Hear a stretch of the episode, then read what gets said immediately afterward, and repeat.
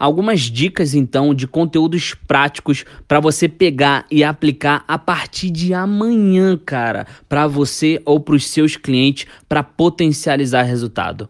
Primeiro, blog dentro do teu site. Matéria em blog no site é o poder, meu velho, por dois motivos.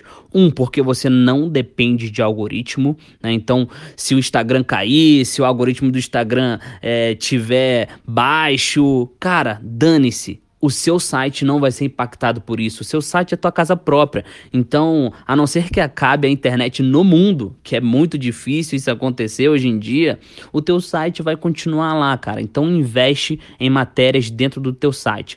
O segundo motivo, né, por que, que você deve fazer é, um blog dentro do seu site, fazer matéria ali dentro, é porque as matérias que você produz dentro do blog do teu site é indexada no Google.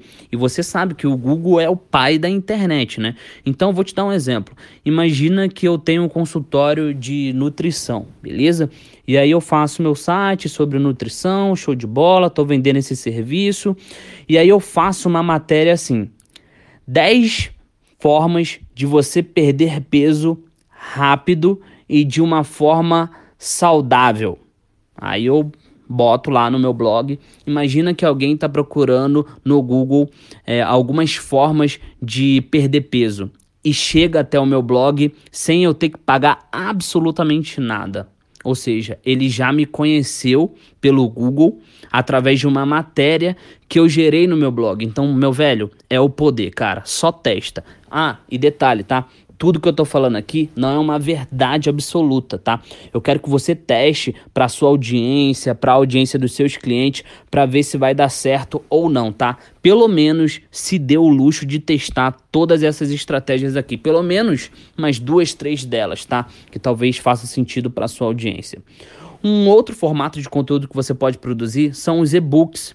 E não só o e-book, né? Você pode produzir também o audiobook. Você pode produzir o e-book ou o audiobook, ou você pode produzir um e-book e fazer o audiobook desse e-book, sabe? Então você pode fazer dois conteúdos em um, que também é muito interessante, e você dá a opção para o seu cliente. Ele quer baixar o e-book, ler ou ele quer baixar o audiobook, ouvir, né? Dá essa opção para ele, isso é muito interessante.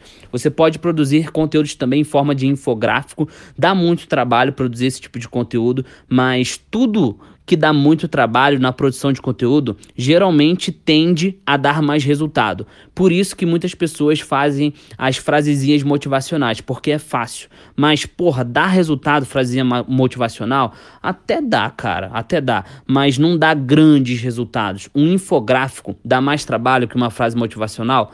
Dá. Então, logicamente, o infográfico vai ter um pouco mais de resultado do que uma frase motivacional. Então, tudo que dá trabalho nessa parte de geração de conteúdo tende a performar melhor. Você tem que ter isso em mente, tá? Não vai pelo fácil vai pelo mais difícil, vai pelo que a tua audiência mais provavelmente vai converter, mais, vai mais interagir com você, vai por esse lado, não vai pelo mais fácil.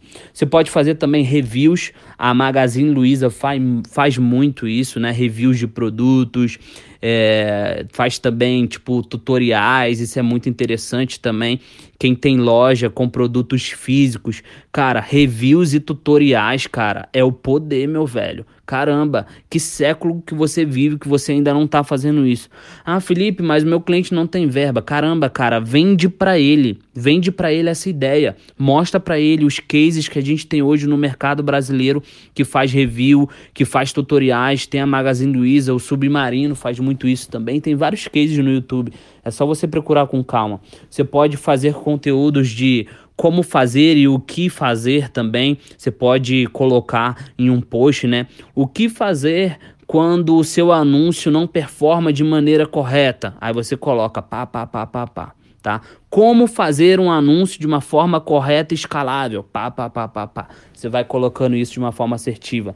Pode colocar estudo de caso, né? Pessoas que já compraram de você e que têm uma história para contar, uma história que esteja interligada à tua marca ou ao teu produto, está muito certo, prova social.